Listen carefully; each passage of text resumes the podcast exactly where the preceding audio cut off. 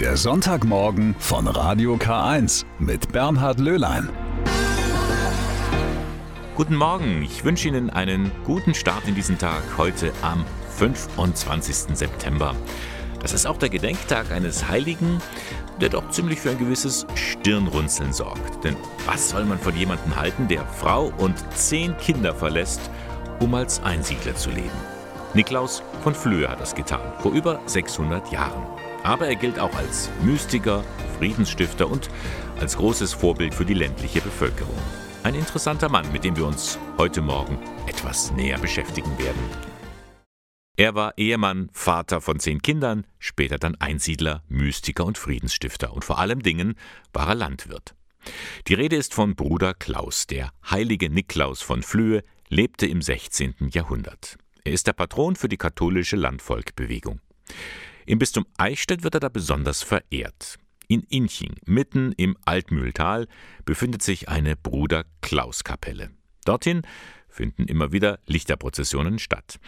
Anita Hirschberg war einmal bei einer noch vor der Corona-Zeit dabei. Treffpunkt vor der Kirche in Inching. Landvolkpfarrer Roland Klein begrüßt die Pilger. Dann gehen die Männer und Frauen mit Teelichtern in den Händen zur Bruder Klaus Kapelle. Idyllisch liegt sie am Ende eines Waldweges. Die Gruppe singt das Bruder Klaus Lied. Bruder Klaus, wir rufen zu dir. Elisabeth und Johann Niebler laufen schon seit über 20 Jahren mit. Um beim Bruder Klaustag in Inching dabei zu sein, sind die ehemaligen Landwirte aus Pilsach in der Oberpfalz angereist. Eine gute Stunde mit dem Auto. Das ganze Leben, das er geführt hat, wie er seinen Beruf eigentlich dann mit seiner Glaubenseinstellung vereinbaren konnte, das ist schon faszinierend und ist auch eigentlich ein Vorbild in der Richtung. Nikolaus von Flühe, das ist eigentlich der Name von Bruder Klaus. Er lebte im 15. Jahrhundert in der Gegend um Flüeli in der Schweiz. Mit seiner Frau Dorothee hat er zehn Kinder. Das Paar bewirtschaftet einen stattlichen Hof.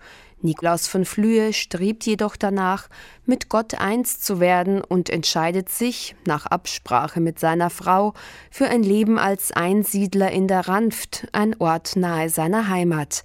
Schon zu Lebzeiten wird Bruder Klaus als Mystiker verehrt und als Gesprächspartner. Sein Rat war entscheidend, um ein Auseinanderbrechen verschiedener Stadt- und Landorte in der Schweiz zu verhindern. Für die katholische Landvolkbewegung ist er auch als Friedensstifter ein Vorbild. Pfarrer Josef Bierschneider hat die Bruder Klaus Kapelle in Inching mit ins Leben gerufen. Lange war er Landvolkpfarrer. Zu dem Heiligen hat er eine persönliche Verbindung. Persönlich für mich, ich habe einen Schlaganfall gehabt und gerade in der Klinik und im Klinikum und in der Reha und wo halt, wenn es schlecht geht, wirklich, ich habe mich immer an Bruder Klaus erinnert, dem ein Pfarrer damals gesagt hat, wie er sich gar nicht mehr zurechtgefunden hat, er soll hauptsächlich mal ans Leiden Christi denken, also das Leiden Christi mit reinnehmen. Und das habe ich auch versucht bei mir in dem Schlaganfall. Und ich habe gemerkt, da kommt man gut durch, das gibt einem wieder Kraft und Hilfe. Nach der Prozession feiern die Frauen und Männer einen Gottesdienst an der Bruder Klaus Kapelle. Die Erinnerung an ihren Verbandspatron halten sie aufrecht. Heute also ist sein Gedenktag Niklaus von der Flöhe. Er lebte im 16. Jahrhundert in der Schweiz. Er war ein wohlhabender Bauer, war Ratsherr in seinem Kanton und Richter seiner Gemeinde. Alles gut soweit. Aber dann, wir haben es vorhin gehört, dann verließ er seine Familie, um Einsiedler zu werden. Wie das? Darüber habe ich mich mit Maria Weidenhiller in Scheldorf unterhalten. Sie war langjährige Vorsitzende der katholischen Landvolkbewegung im Bistum Eichstätt und sie hat in diesem Jahr die Bruder Klaus Medaille erhalten. Die verleiht der Bayerische Landesverband nur einmal im Jahr. Frau Weidenhiller, bei allem Respekt und Wertschätzung für Niklaus von der Flühe, aber mit 50 Jahren seine Frau und zehn Kinder zu verlassen, ist das nicht einfach nur verantwortungslos?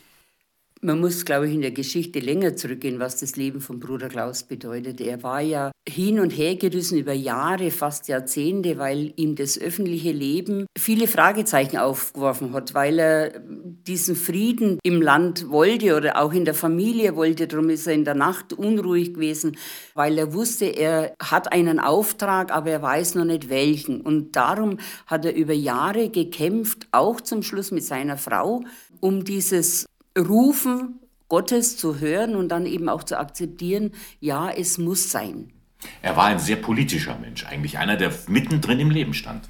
Er war mitten im Leben, er hat aber alle seine politischen Ämter niedergelegt. Vielleicht kann man das auch mit der heutigen Zeit auch sehen, wenn nur noch Macht und Egoismus und Terror ansteht, wird man heute sagen, dann muss ich mich aus meinen politischen Ämtern zurückziehen. Dann bin ich nicht mehr der Klaus, der mir selber treu ist. Und das war mit sein, sein Leben, dass er eben nicht mehr gewusst hat, kann ich das noch machen? Und somit hat er eben alle öffentlichen Ämter abgelegt und wollte eben dem inneren Wesen, ein einig Wesen mit Gott sein. Das kann man ja auf vielfältige Weise machen. Er hat sich für einen sehr radikalen Weg entschieden. Er ist Einsiedler geworden in der Ranft, also das muss man sich ja vorstellen, wie so eine Art Schlucht, äh, wo er sich zurückgezogen hat. Und das Verrückte, ganz in der Nähe von seinem eigenen Hof. Er wollte ja anders. Er wollte ja zu den armen Brüdern im Elsass gehen, war dort auf dem Weg und hat eben dann auch wieder diese Vision gehabt, die er ja von, von äh, sein ganzes Leben, sogar schon im Mutterleib hat er die erste Vision gehabt mit dem Turm im Ranft, wo ihm gezeigt hat, wo sein Weg denn hin muss. Ja, ganz in der Nähe seiner Heimat. Ist er denn öfters dann auch noch seiner Frau und den Kindern begegnet? Ja, das weiß man ja, dass seine Frau öfters bei ihm unten war er hat nicht seine Familie verlassen, sondern er hat sie zurückgelassen. Also er hat nicht den Bruch gemacht und immer im Einverständnis mit der Dorothee. Denn die Dorothee, wenn sein zweites Jahr, wenn ihr zweites Jahr nicht gegeben hätte, die Ehe war ja unauslöschlich, auch in diesen Zeiten. Er blieb praktisch verheiratet. Ja. Und er war äh, nicht nur von seiner Frau als Ratgeber geschätzt. Ähm, Menschen äh, aus der ganzen Gegend sind zu ihm gekommen. Ja, Bruder Klaus war als sehr gefragter Ratgeber in vielerlei Situationen oder in, in ganz vielen Belangen, gerade in dieser unruhigen Zeit. Man konnte es jetzt mit jetzt vergleichen, wo man öfters eben solche Ratgeber bräuchte und auch auf diese Ratgeber, die es bestimmt auch heute gibt, auch hören müsste. Niklaus von der Flöhe ist, ähm, wie Sie sagen, dem Ruf Gottes gefolgt so eine Berufung zu, zu spüren, ihr nachzugehen, dass die eine Seite, die andere ist die Seite von den Menschen, die ihn praktisch loslassen müssen. Dorothea oder Dorothee hatte ein, ihr zweites Ja gegeben. Was weiß man denn von ihr, wie, wie sie innerlich gerungen hat? Man weiß, dass die Dorothee ihm sein Abschiedskleid gewebt hat. Dann weiß ich jetzt als Ehefrau, ich kann sowas doch nur machen, wenn ich bereit bin, ihn gehen zu lassen und dass da bestimmt gar manche Tränen in das, in das äh, äh, gewebte Kleid mit eingeflossen sind. Denn es war schon Aufgabe für sie, das kleinste Kind, Kläusle, der war anderthalb Jahre alt, was es bedeutet für eine Frau mit zehn Kindern, jetzt allein in der Verantwortung zu sein. Und darum ist auch das Zeichen, wo die, das Landvolk heute hat, in der Beziehung eben äh, Klaus und Dorothee miteinander, wo die Dorothee den Schlüssel in der Hand hat und der Klaus den Pilgerstab. Das zeigt sehr viel, dieses heutige Bild, das man von beiden hat. Ist sie für Sie auch eine Heilige? Für mich total. Es gibt nur ein äh, äh heiligmäßiges Ehepaar und es ist Klaus und Dorothee. Man sieht es ja auch an der Wand, Sie haben eine Medaille, die Bruder-Klaus-Medaille bekommen, wo auch Klaus und Dorothee äh, mit abgebildet sind. Was bedeutet Ihnen dieser Heilige heute? Für mich ist der Bruder Klaus so, so das Einigwesen, der Friedensstifter. Natürlich das Leben, das gibt so viele Nuancen her, wo man sagt, äh, ich zweifle oder ich bin im Glauben fest oder gerade in der, in der jetzigen Kirchensituation, wo so viele Umbrüche sind, bräuchte man viel mehr solche besonderen Heiligen, die, die sagen, ich bin wahrhaft im Glauben, wahrhaft im Glauben, ja genau. Und das ist er für Sie. Und was kann Bruder Klaus, Klaus von der Flöhe, den Menschen heute auch noch mit sagen, wenn man ihn um Rat bitten würde in dieser doch auch schon wieder sehr unfriedlichen Zeit?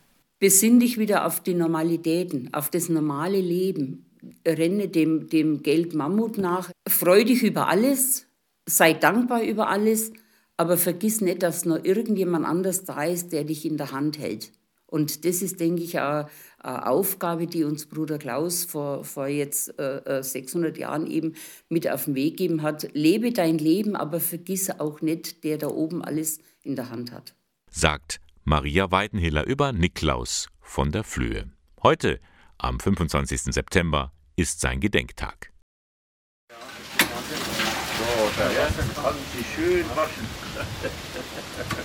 Da sprudelt er wieder.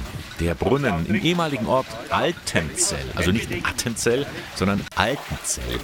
Diesen Ort gibt's heute gar nicht mehr. Der lag mal in der Nähe von Aschbuch bei Beingries. Im Schwedenkrieg, da wurden die Bauernhöfe dort zerstört. Übrig geblieben sind nur die Reste eines Brunnens. In den 1950er Jahren wurde dieser Brunnenschacht aus Sicherheitsgründen zugeschüttet. Er geriet dann in Vergessenheit. Doch Heimatpfleger Karl Metz vom Kriegerverein, der hat immer wieder mal aus Erzählungen von diesem Brunnen gehört. Er recherchierte in der Dorfchronik und begab sich auf die Suche und grub und grub und grub. Erfolglos. Zunächst. Dann bin ich hergegangen und habe nochmal nächsten Tag drauf die ganzen Steine rüber durch und schaue, bin ja ungefähr nochmal so 50 cm runter und dann komme ich den leichten Bogen. Dann habe ich gewusst, ach, da ist er. Und so haben wir wieder ganz frisch anfangen müssen mit dem Minibagger. Der ist noch ungefähr, kann man sagen, im Ganzen so 2,60 Meter, 70 ist der Brunnen, der alte Brunnen erst gekommen. Rund sechs Meter führt der Brunnenschacht nun in die Tiefe. Im Jahr 2016 wurde der neue Brunnen eingeweiht. Informationstafeln erinnern außen an seine Vergangenheit. Und der Kirchenmaler Josef Hofmann hat außerdem in der Nähe dieser Gedenkstätte ein 150 Jahre altes Kreuz restauriert und aufgestellt. Das Kreuz ist aus der Kirche Aschbuch. Das haben wir am Dachboden gefunden. Da waren mehrere Kreuze droben. Und wir haben äh, das haben wir ausgesucht. Das war, haben wir gesagt, das passt am besten da am Brunnen raus. Und dann haben wir versucht, das herzurichten. Malerisch gestalten, zu fassen, farbig, die Schrift aufzubringen, Jesus wieder neu zu malen, in einen gewissen Ausdruck. Als Dank für die Entdeckung des Brunnens hat Karl Metz eine kleine Grotte installiert mit einer Figur des heiligen Antonius. Sie dient als Erinnerungsstätte für seinen Onkel, der im Ersten Weltkrieg starb. Gläubige können hier Devotionalien hinterlassen und auch Gottesdienste finden an diesem Brunnen statt. Da gibt es auch eine solarbetriebene Pumpe, die fördert das Brunnenwasser zu einem kleinen Biotop. So ist nach und nach rund um den Brunnen ein Ort der Ruhe und Besinnung entstanden, mitten in der Natur. Karl Metz. Jeder kommt vorbei mit dem Radl und möchte doch sich abfrischen und so weiter. Und vor allen Dingen ist es auch wichtig für die Viecher, dass man da Wasser rausbringt. Ne? Weil ich habe ja nebenbei noch einen, so ein Bio-Weih angelegt für die Vögel. Und das ist eigentlich so der Sinn, dass man die Natur mit Mensch und mit den Viecher verbindet. Und es kommen auch immer wieder Leute vorbei. Andreas Schweiger zum Beispiel besucht den Brunnen regelmäßig mit dem Fahrrad. Für ihn ist es auch ein Ort, an dem er das Gebet sucht. Das zieht mich direkt an, der Glauben. Und das Kreuz da, da bete ich meinem Vater unser oder, oder bleibe ich da stehen. Und das war, ist so schön. Wenn ich dann wieder weiterfahre und fahren wir heim, das, mei, das war jetzt schön wieder. Die Gedenkstätte in der Nähe von Aschbuch bei Beingries mit dem Brunnen. Sie steht jeden Tag für Besucherinnen und Besucher offen. Wer will, kann hier Kraft schöpfen oder einfach mal die Seele baumeln lassen. An diesem Wochenende hat er sich neu gebildet, der Diözesanrat im Bistum Eichstätt. Sie erinnern sich, im März dieses Jahres, da wurden in den Kirchen vor Ort die Pfarrgemeinderäte gewählt. Diese haben dann im Frühjahr Vertreter für die Dekanatsräte entsandt und mit den Delegierten aus den verschiedenen Gegenden im Bistum, zusammen mit Fachleuten aus Verbänden und mit Einzelpersönlichkeiten, hat sich nun der Diözesanrat formiert.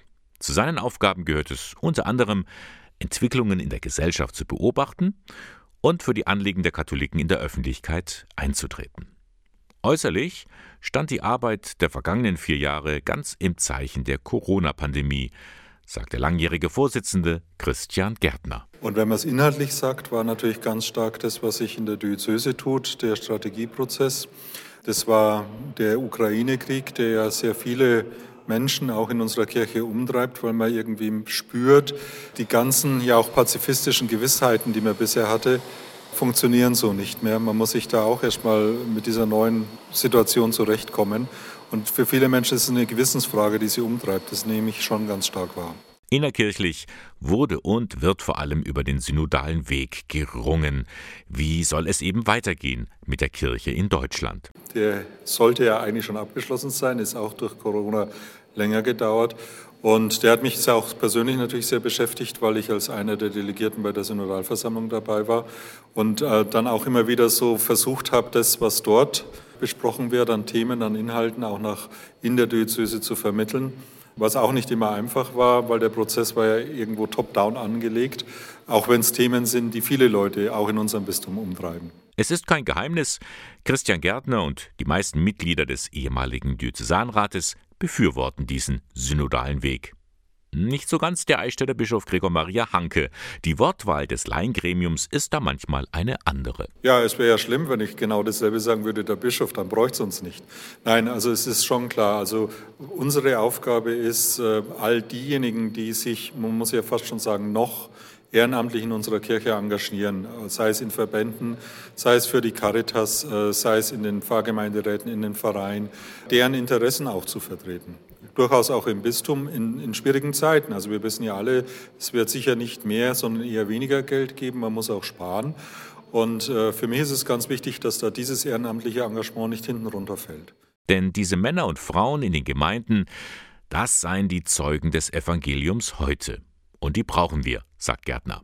Und darum hat er zum fünften Mal hintereinander für die Wahl zum Vorsitzenden des Diözesanrates kandidiert. Es macht auch Spaß und ich habe den Eindruck, wir sind in, in, schwierigen, also nicht einfachen Zeiten in unserer Kirche, aber es sind eben auch Zeiten, wo man was gestalten kann, wo man diesen Wandel, der vielen Leuten ja auch Angst macht, äh, man erlebt irgendwo immer Abbruch, aber ich denke, das ist einfach etwas, was man gestalten muss, wo man sich einsetzen muss irgendwo so auch jetzt erst recht für die Kirche ein Gesicht geben. Das möchte ich dann schon auch gern weiter tun. Und das wird er auch. Bei der Sitzung gestern Vormittag ist Christian Gärtner wiedergewählt worden. Der alte und neue Vorsitzende des Diözesanrats im Bistum Eichstätt. Herzlichen Glückwunsch. Elton John, a word in Spanish, ein Wort auf Spanisch. Klingt sicher schön. Ich finde ja, Spanisch ist eine wunderbare Sprache. Schade nur, wenn man sie nicht hören kann. Ich denke da an Gehörlose oder Menschen, die unter einer starken Schwerhörigkeit leiden. Heute ist der internationale Tag der Gehörlosen. Der Weltverband der Gehörlosen hat diesen Tag im Jahr 1951 eingeführt. Er möchte auf die Probleme aufmerksam machen, denn allein in Deutschland leben ca. 80.000 Gehörlose. Und die Zahl derer, die sehr schwer oder kaum noch etwas hören, ist noch viel größer. Auch ihnen fällt es schwer, am alltäglichen Leben teilzunehmen. Schon der Besuch eines Gottesdienstes ist mit Herausforderungen verbunden. Barrierefreiheit ist leider noch nicht überall gegeben. Edeltraut Kirschenlohr kann davon ein Lied singen. Seit vielen Jahren leidet sie an Schwerhörigkeit. Wie der Gottesdienst für sie trotzdem gelingt, Daniela Olivares hat sie einmal begleitet. Sonntagsgottesdienst in Hilpoltstein. Mitten unter den Gläubigen singt und betet Edeltraut Kerschenlohr. Dass sie wieder aktiv an der Messe teilnehmen kann, ist noch nicht lange so. Sie ist schwerhörig. Die Pfarrgemeinde baute jedoch eine Induktionsschleife ein. Dabei wird um einige Kirchenbänke eine Kupferdrahtschleife in Wand oder Boden verlegt, die mit dem Mikrofon verbunden ist und magnetische Wellen an das Hörgerät von Frau Kerschenlohr sendet, so dass das Gesagte direkt bei ihr im Ohr ankommt. Wäre das nicht, dann könnte ich eben den Pfarrer nicht verstehen, ich könnte nichts verstehen und vor allem, was mir auch wichtig ist, ich könnte nicht mehr mitsingen. Mitsingen, mitbeten, den Pfarrer hören, selbstverständlich für Menschen ohne Behinderung. Für jemanden mit einer Hörbehinderung wird die sonntägliche Messe ohne all das schnell zu einem negativen Erlebnis, erzählt Edeltraut Kerschenlohr. Da war ich passiv, da habe ich, hab ich kaum mitgebetet, habe über die Predigt geschimpft weil ich sie eh nicht verstanden habe oder nur lückenhaft verstanden habe. Ich bin immer aus der Kirche rausgegangen mit einem nicht so guten Gefühl. Und singen habe ich mich überhaupt nicht getraut, weil ich wusste, ich habe nicht gehört, wann ist der Einsatz. Es war einfach alles nicht schön. Das hat sich zum Glück geändert. Edeltraud Kerschenlohr hat sich dafür eingesetzt, dass die bereits bestehende Induktionsanlage richtig eingestellt wurde, weil oft scheitere es daran, dass die Anlage nicht richtig funktioniert, so die Erfahrung von Edeltraud Kerschenlohr. Das ist in unserer Kirche alles ideal, aber es gibt viele Kirchen, auch mit induktiven Höranlagen, die nicht so gut angebaut sind, wo dann der Hall der Wände und auch andere Störgeräusche, die einfach im Gottesdienst sind, das Verstehen sehr erschweren. Sie beschäftigt sich viel mit dem Thema und setzt sich dafür ein, dass möglichst viele Orte barrierefrei werden, so dass Besuche im Theater oder Konzert wieder möglich sind. Oft liegt es aber an den Betroffenen selbst, hat sie festgestellt. Viele Menschen schämen sich zu sehr, als dass sie sich für ihre Bedürfnisse einsetzen. Die allergrößte Hürde ist dann zu sagen, ich bin schwerhörig, kann ich induktiv hören. Und nur dann, wenn wir aber mitteilen, dass wir induktive Höranlagen brauchen, erst dann werden sie auch angeschafft. Und wenn nur wenige Schwerhörige dies fordern, dann ist eben der Erfolg dementsprechend gering. Genau das macht Edeltraud Kerschenlohr. Ihre Motivation, sie hilft damit denen, die es nicht schaffen, für sich zu sprechen. Viele Erfolge hat sie schon erzielt, aber sie ist noch nicht zufrieden. Was ich mir da noch wünsche, dass in Gemeindeseelen induktive Höranlagen sind, damit wir Schwerhörigen auch wieder am gesellschaftlichen Leben teilnehmen können, ganz einfach Vorträge hören können oder auch bei Feiern teilnehmen können einfach alles, was zum Leben gehört, zumindest in der Kirche vorfinden und von der Kirche uns aufgenommen fühlen. Wünsche, die hoffentlich bald für Edeltraud Kerschenlohr in Erfüllung gehen. Schließlich will die Kirche für alle Menschen da sein. Ja, und auch das Bistum Eichstätt widmet sich in besonderer Weise diesem Thema. Es gibt dort die Seelsorge für Hörgeschädigte und Gehörlose, zu finden über die Internetseite der Diözese Eichstätt. Kalt? Ja, schon kalt. So ein paar Grad. Erschöpft, aber glücklich, so sind sie zurückgekommen. Die sieben Jugendlichen vom Bund der deutschen katholischen Jugend, BDKJ, im Bistum Eichstätt. Zusammen mit dem neuen Diözesan Jugendpfarrer Corbinian Müller waren sie 14 Tage unterwegs in Ghana. Für Müller war es eine Reise in eine andere Welt. Angefangen bei den Straßenverhältnissen, äh, beim Essen, die Herzlichkeit der Leute, die Freundlichkeit, die Gastfreundschaft, das Land an sich, das ist alles wunderbar und das bleibt alles irgendwie in Erinnerung. Seit fast 25 Jahren besteht eine Partnerschaft zwischen dem BDKJ im Bistum Eichstätt und der katholischen Jugendorganisation COSRA in dem westafrikanischen Land.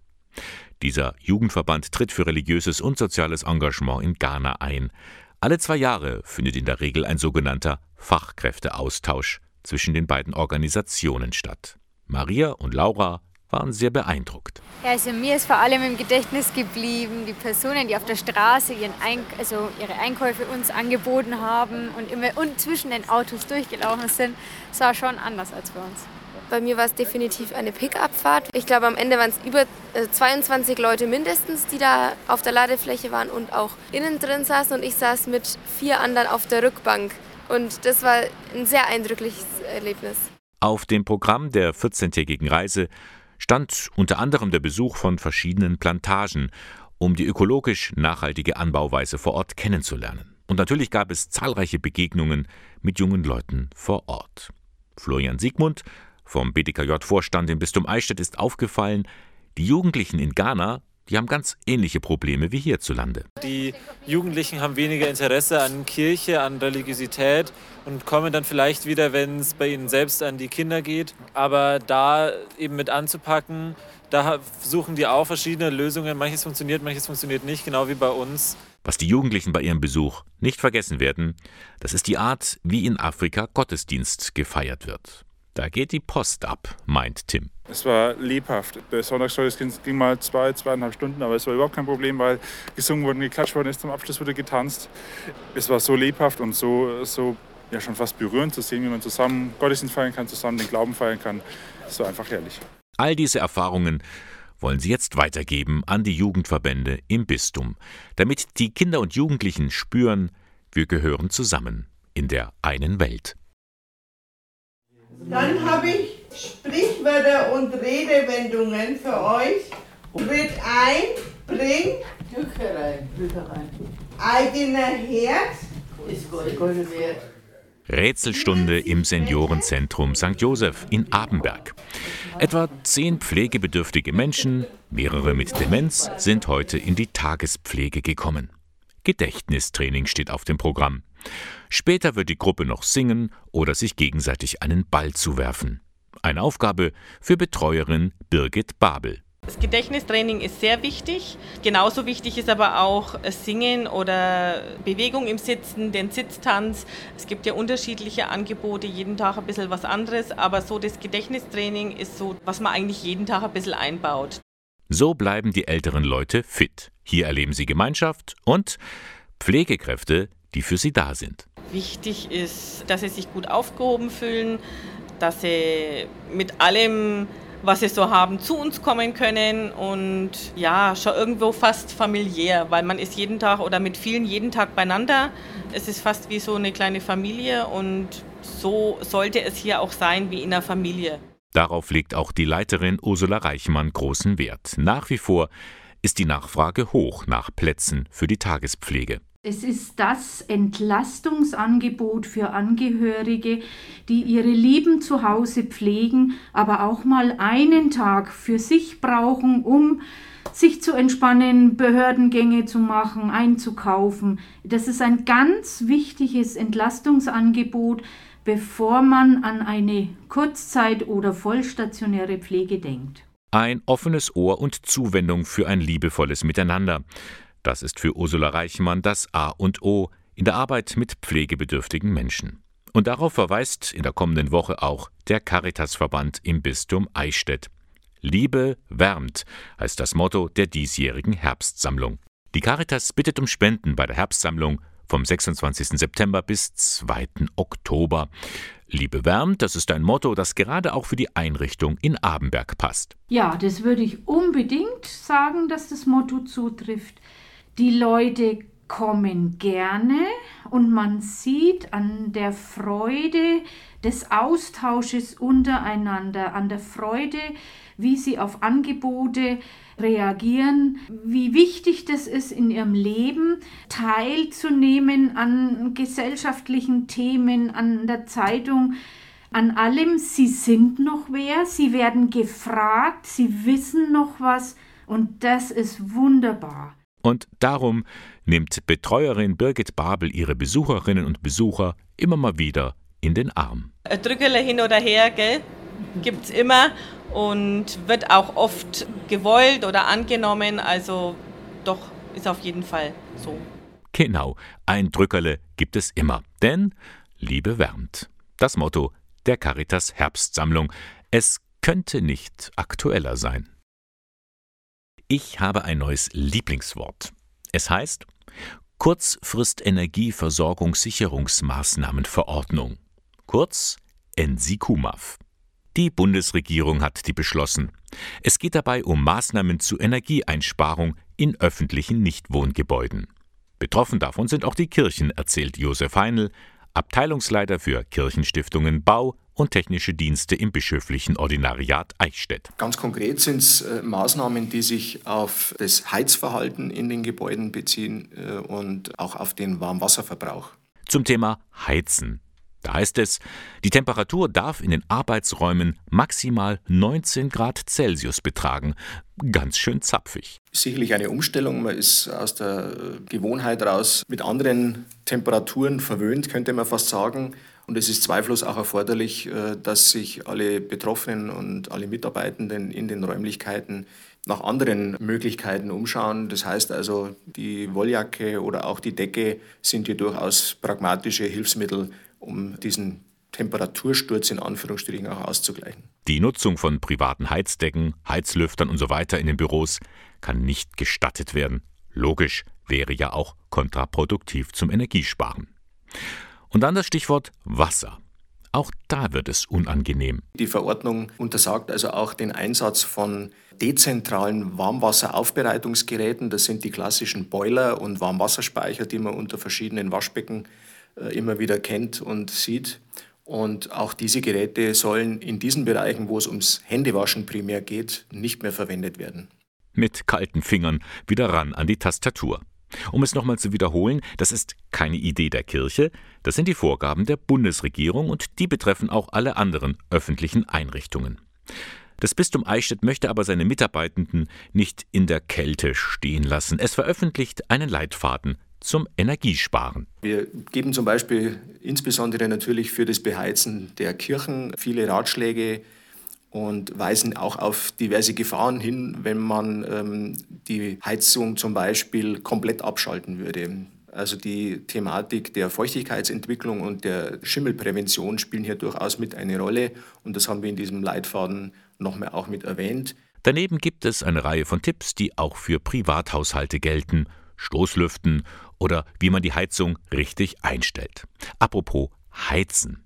19 Grad Maximum. Wird das eigentlich kontrolliert? Gibt es da eine Temperaturüberwachungsinquisition? Nein, meint Josef Heinl. Wir haben uns hier im äh, Ordinariat für die Diözesanengebäude hier für eine technische Lösung entschieden, die eine Kontrolle quasi nicht mehr notwendig macht. Also es gibt hier durchaus in der Thermostatsteuerung technische Möglichkeiten, die wir zum Einsatz bringen werden. Wir statten aber zum Beispiel auch die Räume mit Thermometern aus, um hier auch überall die gleichen technischen Mittel zur Verfügung zu stellen, die Temperatur auch zu kontrollieren. Schummeln ist also nicht möglich. Was im Einzelnen vielleicht Schwunzeln oder Kopfschütteln hervorruft, im Prinzip sind diese Vorschriften gar nicht so unsinnig. Die aktuelle Situation äh, zwingt uns zu dem, was eigentlich schon äh, seit vielen Jahren notwendig wäre. Insofern ist es auch der positive Effekt, dass wir jetzt wirklich uns konkret äh, in allen Bereichen mit diesem Thema befassen und damit auch hoffentlich eine gewisse Nachhaltigkeit zum Tragen kommt und wir auch verschiedene Maßnahmen, die wir jetzt ergreifen, auch mittel- und langfristig weiter zum Einsatz bringen werden sagt Josef Heinl vom Bistum Eichstätt. Er ist mitverantwortlich dafür, dass die Vorgaben der Bundesregierung zum Energiesparen umgesetzt werden. Die stehen alle in der Kurzfrist Energieversorgungssicherungsmaßnahmenverordnung. Ein schönes Wort. Ja, bei diesem Lied von Billy Joel und River of Dreams, da zuckt man mit den Beinen, da juckt's einen in den Fingern, da schnippt man mit und da singt man natürlich auch gerne mit. Kommt, lasst uns singen heißt auch ein Chor-Workshop, zu dem das Bistum Eichstätt für den 15. Oktober einlädt. Nyoni tui mvibye heißt es dann auf Suahelisch. Denn bei diesem Workshop ist ein Chor aus Kenia mit dabei. Wieso das? Vor einigen Wochen hat eine Delegation aus dem Bistum Eichstätt Nairobi besucht, die Hauptstadt von Kenia. Und mit dabei war auch die Domkantorin Deborah Höttke. Und die begrüße ich jetzt sehr herzlich bei mir im Studio. Guten Morgen, Frau Höttke. Guten Morgen. Frau Höttke, Sie waren Teil einer Delegation der Diözese Eichstätt in Kenia, vor allem mit dem Besuch in der Hauptstadt in Nairobi. Ähm, was war das für ein Besuch? Warum fand er überhaupt statt? Das Bistum Eichstätt ist ja dieses Jahr der Gastgeber vom Weltmissionssonntag. Dafür waren wir mit einer Gruppe von Mitarbeitern von Missio München, die immer den, die Kampagne zum Weltmissionssonntag organisieren und eben aus dem Bistum Eichstätt dort in Nairobi und durften die Kooperationspartner für das Projekt schon mal vor Ort kennenlernen und in ihrem Arbeitsumfeld besuchen. Sie haben das Land und die Menschen aus erster Hand kennengelernt. Was ist Ihnen noch so in Erinnerung geblieben von der Zeit damals? Also was mir als erstes in Erinnerung kommt, ist die unglaubliche Gastfreundschaft, die wir dort in allen Ecken und Enden erleben durften, überall sehr herzlich empfangen wurden und auch bekocht wurden. Was mir natürlich noch in Erinnerung geblieben ist, ist auf jeden Fall also von der Großstadt Nairobi das Chaos, die vielen Menschen, das Bunte. Freudke, Sie waren Teil der Delegation als Domkantorin. Warum waren Sie mit dabei? Warum waren Sie mit vor Ort? Zum diesjährigen Weltmissionssonntag kommt uns unter anderem ein Chor aus Nairobi besuchen, eine Delegation von neun Sängerinnen und Sängern aus dem St. Benedict's Parish Choir in Nairobi wird eben dann hier im Bistum Eichstätt unterwegs sein. Und um die kennenzulernen und die in ihrer ähm, heimatlichen Umgebung, in ihrer Pfarrei zu erleben, durfte ich eben mitfahren. Und es war auch eine ganz tolle Erfahrung für mich, da wirklich bei den Proben mit dabei zu sein und dann eben bei dem Abschlussgottesdienst, den die dann für unsere ganze Delegation organisiert haben und uns eingeladen haben. Genau. Hm? Da hören wir gerade mal einen Ausschnitt davon.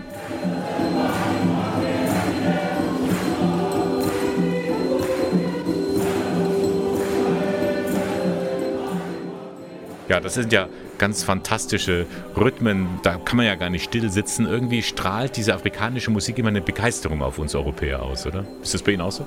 Ja, auf jeden Fall. Also ich hatte jetzt vorher auch noch nicht so viel mit afrikanischer Musik zu tun und war dann ein bisschen... Ähm ja, also haben sich doch manche Klischees, auch die ich hatte, auch erfüllt.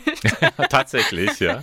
Also was mich ganz besonders begeistert hat, ist einfach zu merken, mit welcher Begeisterung und welchem Feuer die da wirklich auch dabei sind. Also dass man, ähm, also ich an ganz vielen Stellen gemerkt habe, die kommen einfach, weil sie gerne singen, die leben dafür, die legen quasi ihre ganze äh, ja, ihre ganze Seele irgendwie in die Töne, die sie da produzieren. Und genau das ist ja was, was ich mir hier auch wünschen würde für den Chorgesang. Ja, aber das steckt auf jeden Fall an, denn Sie haben ja in dem Chor dann auch ein bisschen mitgesungen dort. Genau, also ich durfte da auch mitsingen, was nicht immer ganz leicht war, gerade mit dem Swahili. Das wurde auch nicht so viel geprobt, sondern ja, ich wurde da schon ins kalte Wasser geworfen. Ich hatte dann Noten und konnte so auch dann mitmachen. Aber genau, und manche Rhythmen sind durchaus auch herausfordernder. Also es ist schon nicht einfach nur so losgelegt, das, da gehört auch viel Übung, auch für diesen Benedicts Choir. Der ist auch ein professioneller Chor sozusagen. Ja, die singen auf einem relativ professionellen Niveau. Die gestalten jeden Sonntag die Messe in ihrer Gemeinde mit. Und ähm, in der Woche, wo ich da war, wurde dann jeden Abend geprobt. da war ich schon erstaunt. Ja, es ist sehr viel Engagement auf jeden Fall bei den Sängerinnen und Sängern dabei. Ja, da kriegt man ja richtig Lust, auch mal mitzumachen bei so einem Chor. Und die Möglichkeit, Frau Oetke, die besteht jetzt tatsächlich. Also die kleine Delegation von dem Chor, die wird hier unter anderem in Eichstätt einen Workshop an einem Samstagnachmittag am 15. Oktober im Amt für Kirchenmusik anbieten, zu dem ich ganz herzlich noch einlade. Mhm. Das ist eine Einladung, die gilt schon auch an äh, Kirchenchorsängerinnen und Sänger, aber eigentlich auch an jeden, der gerne singt. Ich denke auch, ja. Also die Sachen, die wir dort singen werden, die leben auch viel von so einem Call- and Response-Prinzip. Also das sind zum Großteil auch Sachen, die sich sehr leicht mitsingen lassen, mit vielen Wiederholungen einfach. Da kommt man dann, glaube ich, schnell rein und ähm, ich hoffe, dass dann eben ein bisschen was von der Begeisterung und von der Lebendigkeit auch dann überspringt. Genau, wer Lust hat, an diesem Chorworkshop teilzunehmen, mit den Sängerinnen und Sängern aus Nairobi, der kann sich anmelden. Denn er findet statt am Samstag, 15. Oktober um 14 Uhr in Eichstätt im Haus der Kirchenmusik. Das befindet sich direkt am Domplatz. Die Teilnahme ist kostenlos. Sie müssen sich nur vorher anmelden. Im Internet kirchenmusik.bistum-eichstätt.de. Ja, Ihnen vielen Dank, Frau Höttke. Und hier noch einmal der Benedict's Parish Choir. Der ist mit dabei bei diesem Chorworkshop.